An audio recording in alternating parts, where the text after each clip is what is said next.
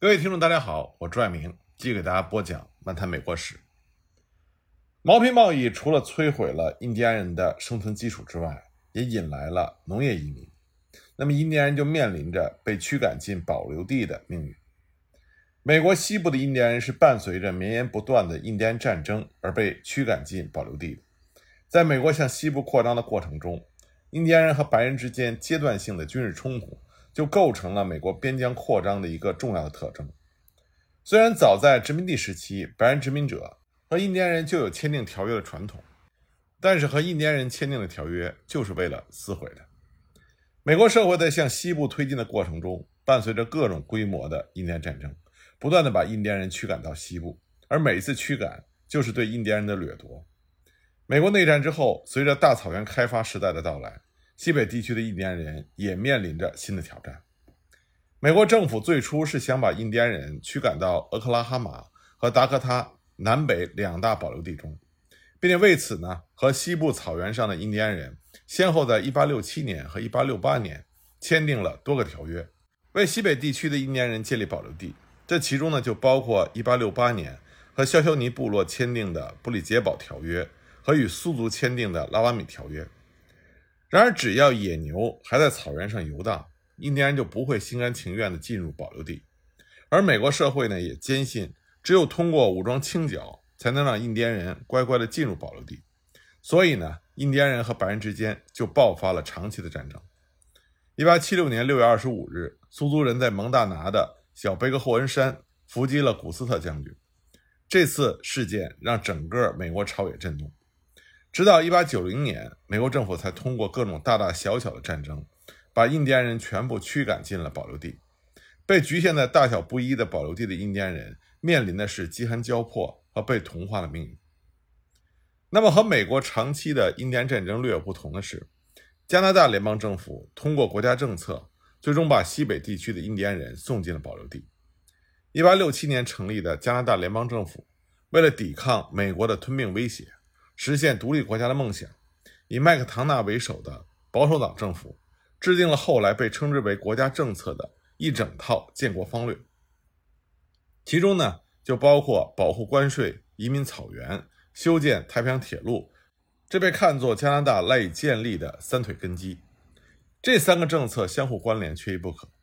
然而，推行国家政策的前提，则是要首先占有西部和将印第安人赶进保留地。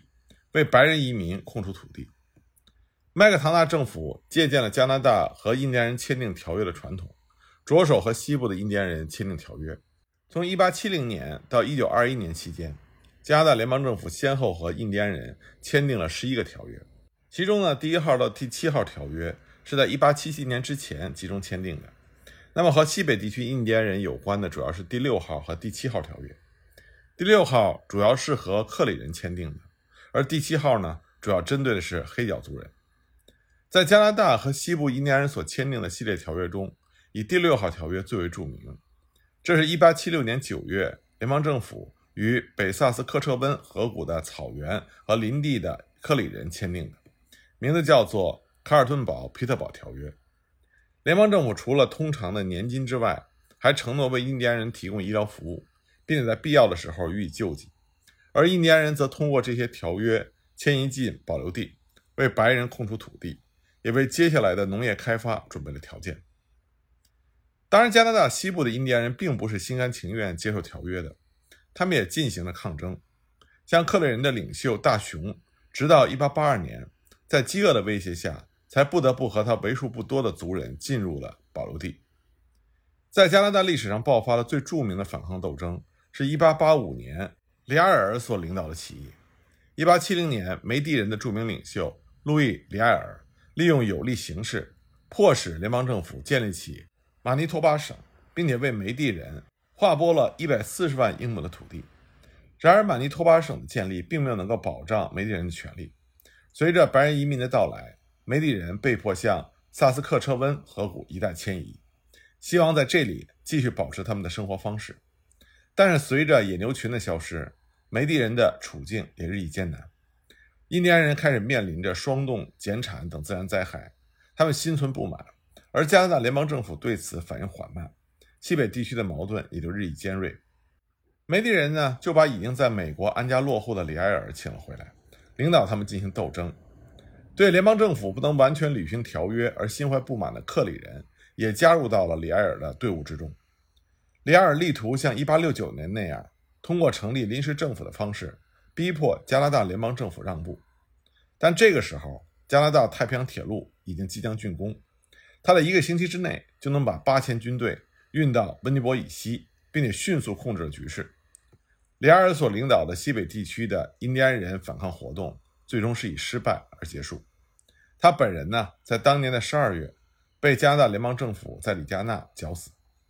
从此以后呢，西北地区的印第安人和梅地人也被迫转入了保留地。被迫接受加拿大联邦政府的文化同化政策，面临着失去土地和文化的双重风险。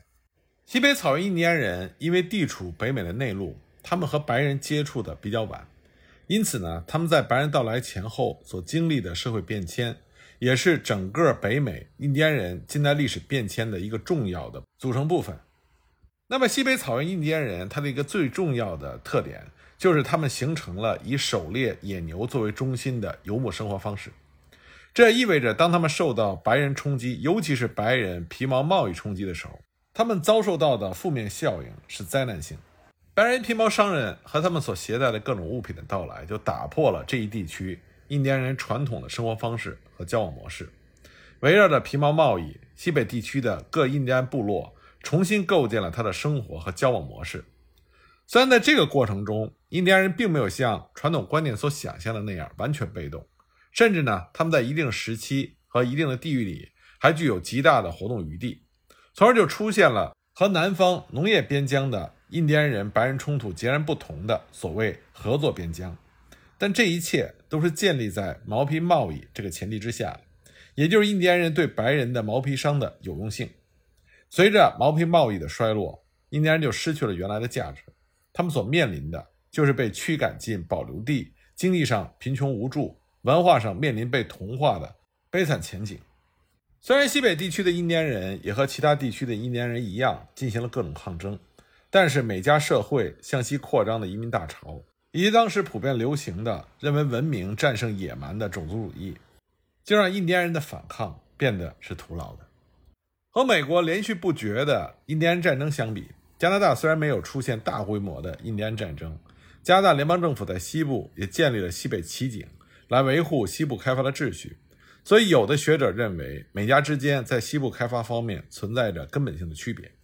也就是说，在美国是野蛮的印第安战争，而在加拿大那边则是和平与秩序的开发。实际上呢，美加两国的印第安政策并没有本质的区别，而且呢，加拿大由于开发比美国晚了整整一个时代。所以，很大程度上可以借鉴美国的经验和教训。直到二十世纪三十年代，随着美国联邦政府开始改革印第安人政策，加拿大的印第安人政策才出现了松动，印第安人权利运动逐渐的兴起，西北地区的印第安人的命运才有所好转。这些呢，都是后话。那么，讲完围绕着俄勒冈小道、西部拓荒者和印第安人的情况之后，我们把目光再投向西部另外一个重要的地区。这就是加利福尼亚。那么说起在西进运动中的加利福尼亚，很多人第一个反应就是淘金潮。但是对于加利福尼亚的探索要早于淘金热。这里呢，我们就要提到两个人，一个人的名字叫做约翰·查尔斯·弗里蒙特，另外一个人的名字呢叫做基特卡森。我们先来看看弗里蒙特。约翰·弗里蒙特，他出生于1813年1月21日。他是美国历史上著名的探险家、军官和政治家。他曾经是代表加利福尼亚州的美国参议员。1856年的时候，他还被提名为参选美国总统的第一位共和党的候选人。他也是加利福尼亚共和党的创始人。约翰·弗里蒙特，他的父亲叫做查尔斯·弗里蒙特，母亲呢叫做安妮·贝弗里·怀廷。他父母的相爱也非常具有传奇性。十七岁的时候，他的母亲安妮。嫁给了六十岁出头的富有的李士满的居民普莱尔少校。一八一零年的时候呢，普莱尔少校就聘请了查尔斯·弗雷蒙特去辅导他年轻的妻子安妮。结果这两个人一见钟情。那么当普莱尔少校发现他们两个人有染的时候，自然是勃然大怒。那么安妮和查尔斯·弗雷蒙特就在1811年7月10日逃到了威廉斯堡。后来呢，他们又定居在乔治亚州的萨凡纳。因为弗吉尼亚众议院拒绝了安妮的离婚申请，所以这对相爱的夫妻并不能够结婚。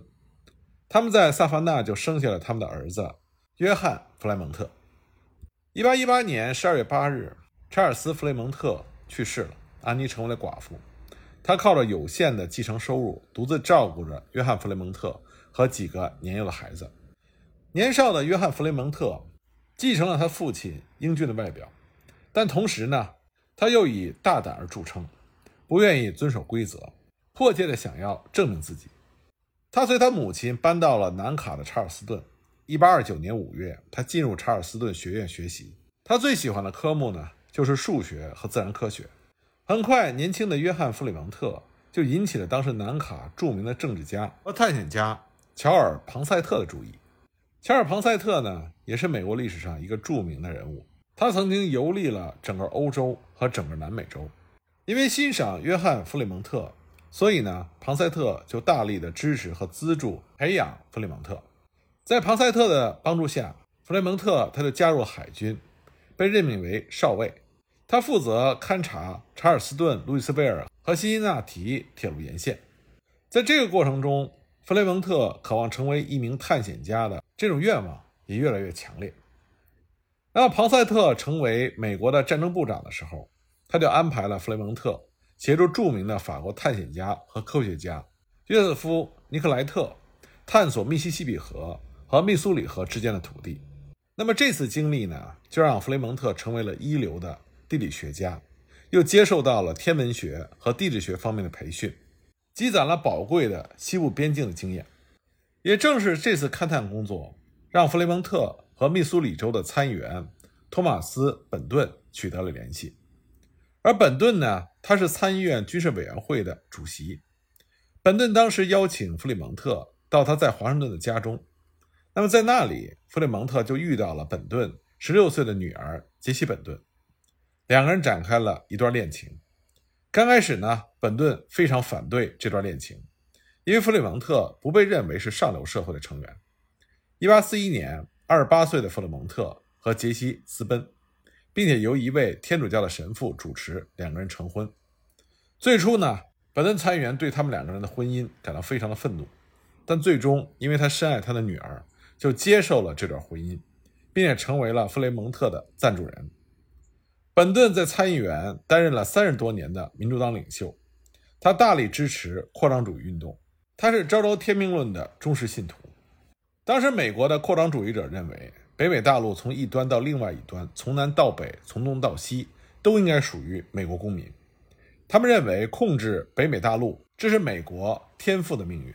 那么，极具影响力的本顿参议员就通过国会推动拨款，对于俄勒冈、大盆地和内华达山脉，一直到加利福尼亚进行勘察和探索，这就为弗里蒙特赢得了三次探险的领导权、资金和赞助。